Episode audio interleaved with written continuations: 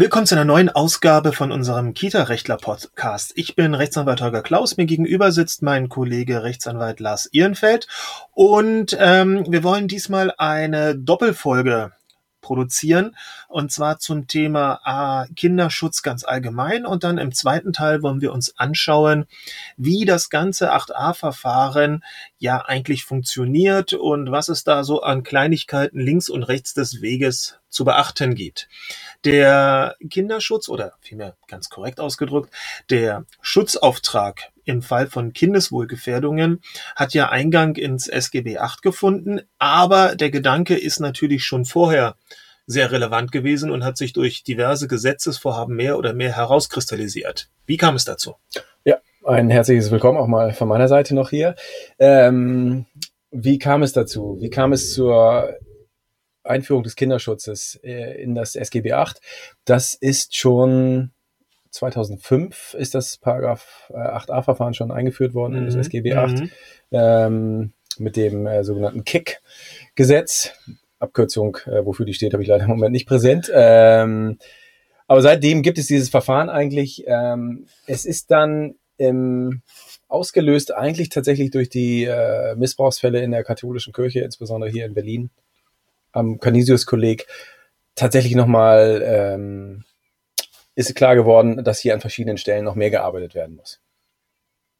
Und dann ist entsprechend ähm, das verfeinert worden, gab es entsprechende ähm, Ambitionen, Gesetzesinitiativen oder einfach hat sich dann sozusagen die, die Beratungspraxis der, der Kita-Aufsichten geändert? Also was ist dann in den nächsten Schritten so reingebracht worden? Mhm. Ähm, ja, also das ist eine eine Riesenwelle ist da eigentlich durch die Republik gelaufen. Irgendwie, mhm. das ist klar geworden, dass in, in der öffentlichen Tagesbetreuung, sei es Schule, sei es Kita, äh, dass da noch was passieren muss, dass die, die bisherigen äh, Maßnahmen und Regularien einfach nicht ausreichen. Ja, und äh, es, die, äh, das Familienministerium damals noch unter Frau Schröder, glaube ich, hat dann einen großen runden Tisch eingesetzt, bestehend aus was, zig, wenn nicht sogar 100 äh, Experten aus den Bereichen, die mit Kindern zu tun haben äh, Kinderpsychologen, Kinderärzte, mhm. Juristen, mhm. Richter wahrscheinlich, äh, Pädagogen natürlich. Mhm. Und die haben dann in äh, vielen äh, Monaten, monatelangen Sitzungen dann ein, letztlich einen Gesetzesentwurf äh, mhm, mh, auf den mh. Weg gebracht. Was, Oder Empfehlungen dafür abgegeben. Um, um vielleicht ja. nochmal einen Schritt zurückzugehen, was sind denn eigentlich die Schwachstellen gewesen oder was glaubte man als Schwachstellen erkannt zu haben? Mm, ja, das war, ich glaube, das entscheidende Ergebnis war, ähm, oder mehrere sind es natürlich gewesen. Das äh, eines war sicherlich, dass ähm, noch den Kindern zu wenig Glauben geschenkt wurde, also dass der, dass das oder tatsächlich war ja, also ich meine, warum es ja erst so nach so langer Zeit irgendwie diese Missbrauchsfälle mhm. ans Tageslicht kamen, lag ja einfach daran, dass sich viel, äh, einfach nicht getraut wurde. Mhm. Also war sicherlich auch einer der Ansätze dieses äh, runden Tisches äh, zu schauen, okay, wie kann ich Kinder aktivieren, stärken ähm, mhm, mhm. von ihrem Recht, sich zu beschweren letztlich, ja, oder von diesem Unrecht, das ihnen widerfahren ist, irgendwie äh, auch Mitteilung zu machen, ja. Und mhm. das ist sicherlich dann auch einer der Ansätze, die mit den, äh, darauf kommen wir bestimmt später noch, aber mit den Themen Partizipation und Beschwerde auch verfolgt werden, ja. Nee, damit können wir gleich weitermachen. Ja. Also das sind ja dann wohl die Themen, die dann im Gesetzesentwurf Eingang gefunden haben, die dann also eine stärkere Gewichtung bekommen Richtig. Haben das ist tatsächlich wohl, also ich würde sagen, das ist das zentrale Stück der ja. SGB 8 Reform, die zum 01.01.2012 in Kraft trat, ist tatsächlich, dass die äh, Betriebserlaubnis-Norm in 45 nochmal erweitert wurde um eine neue Nummer 3, in der festgelegt wurde, dass wirklich jeder Träger, äh, der, in den Kinder über längere Zeit betreut werden, ein Konzept haben muss. Also Kita, Kindergarten, Hort, Heim, Heime, Schulen, ja, Schulen also natürlich. die müssen alle ja. ein nicht nur ein Kinderschutzkonzept haben, sondern auch ein Konzept, in dem äh, geregelt ist, klar geregelt ist, äh, welche Verfahren vorliegen, um Kindern Beschwerden zu ermöglichen, mhm. leicht mhm. Beschwerden zu ermöglichen und in denen klar wird, äh, wie werden sie an der Gestaltung ihres Tages beteiligt, ja. Mhm. Und äh, damit davon erhoffte man sich einfach, dass wenn ich Personen schaffe, also Kinder schaffe, Persönlichkeiten schaffe, die den bewusst ist, dass sie Rechte haben, dass sie Beschwerdemöglichkeit haben, dass sie dann viel eher auch in der Lage sind, äh, zu erkennen, okay, hier passiert mir Unrecht und ich darf Nein sagen und ich darf mhm. mich beschweren, ja. Mhm. Das war sicherlich einer der zentralen Punkte. Und wie ist nach unserer Einschätzung die Umsetzung bis heute gelungen? Ich meine, die gesetzliche Vorgabe, die gibt es ja nun schon ein wenig. Ähm, ja, Im juristischen, im juristischen sind das nicht allzu große Zeiträume, würde ich mal behaupten. Aber ja. natürlich, da wir hier fast schon von einer gesamten Generation Kita-Kindern sprechen können. Fünf Jahre, ziemlich ne, genau fünf ne? Jahre. Jetzt, also ja.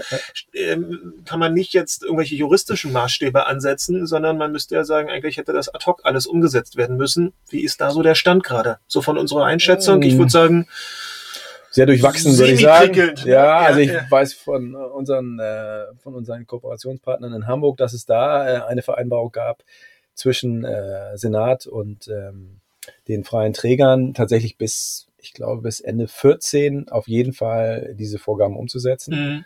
Das ist wohl auch passiert, mhm. tatsächlich.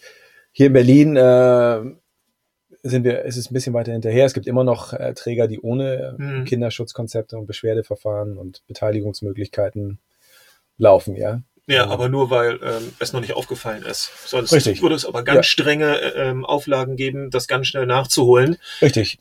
Also ähm, woran scheitert es? Warum, warum ist das? Ich meine, es ist sicherlich, es wird keinen geben, der sagt, ah, brauchen wir nicht, beziehungsweise ist überflüssig. Also es ist so ein klassisches Thema, wo alle sagen, das ist gut, das ist richtig. Also es wird sich ja keiner finden, der sagt, will ich nicht, weil ist doof, ja. Mhm. Warum, woran hakt es? Warum, warum ähm, werden wir auch noch die nächste Zeit diverse Träger finden, die da an dem Punkt etwas nachlässig sind?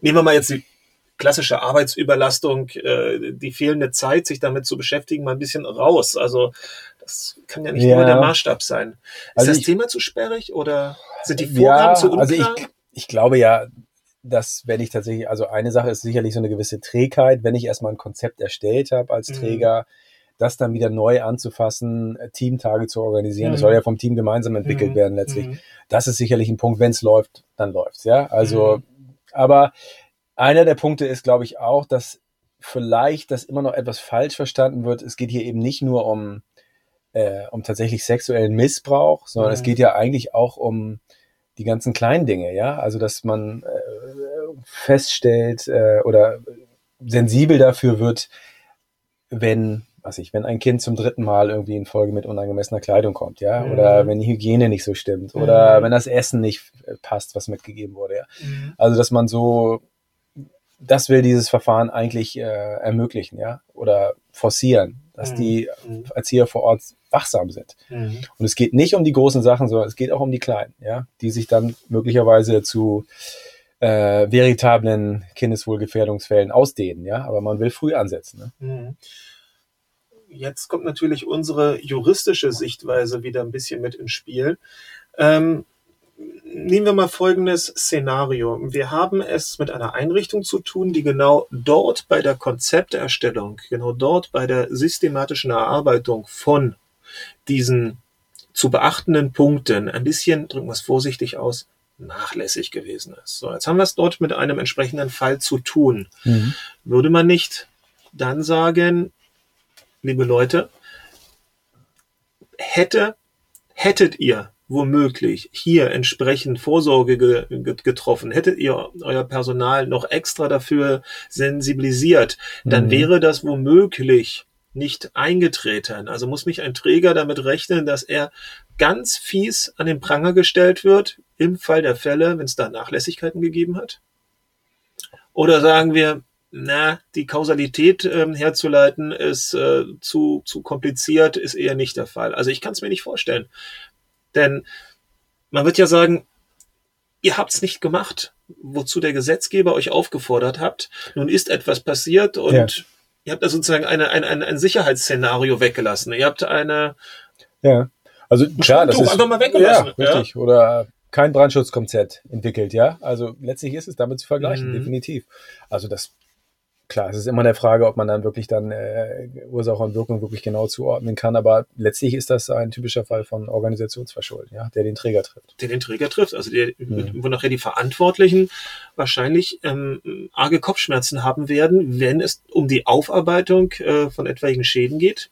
oder auch um die vielleicht strafrechtliche Komponente. Richtig, und dann können wir, also ansonsten sind ja tatsächlich die, äh, sind ja in der Regel Schmerzensgeldansprüche auch ausgeschlossen äh, mhm. bei Vorfällen in der Einrichtung. Aber da, denke ich, kann man drüber nachdenken, ob man hier nicht an dieser Hürde, die über über die äh, über das SGB 7 für Unfälle äh, Gesetzes hinwegkommt, ja, also tatsächlich hier von Schmerzensgeldansprüchen. Weil es ist vorsätzlich unterlassen worden, ja, einem, einem, einem, einem, gesetzlichen Gebot zu folgen. Und ja, von Unfall kann man da eigentlich auch gar nicht mehr so richtig reden. Nö, ne? also nö, das ist sehenden Auges einfach hat man gesagt, nö, brauchen wir nicht, richtig. machen wir nicht, beziehungsweise ja. was uns nicht, was, ne, Und uns nicht man heiß. muss natürlich ganz klar sagen, dass man da äh, auch wirklich die Betriebserlaubnis auch als laufender Träger dann aufs Spiel setzt, mhm. ja, also oder zumindest eine Auflage bekommt, die mit deutlich kürzeren Fristen versehen ist. Ja? Oh ja, auf jeden Fall. Auf also jeden Fall. als die üblichen vier bis fünf Monate oder ja. wir bisher kennen. Gut, das war so ein bisschen der allgemeine Überblick in unserem ersten Teil dieses, ähm, nennen wir ihn mal Kinderschutz. Äh, Podcast ähm,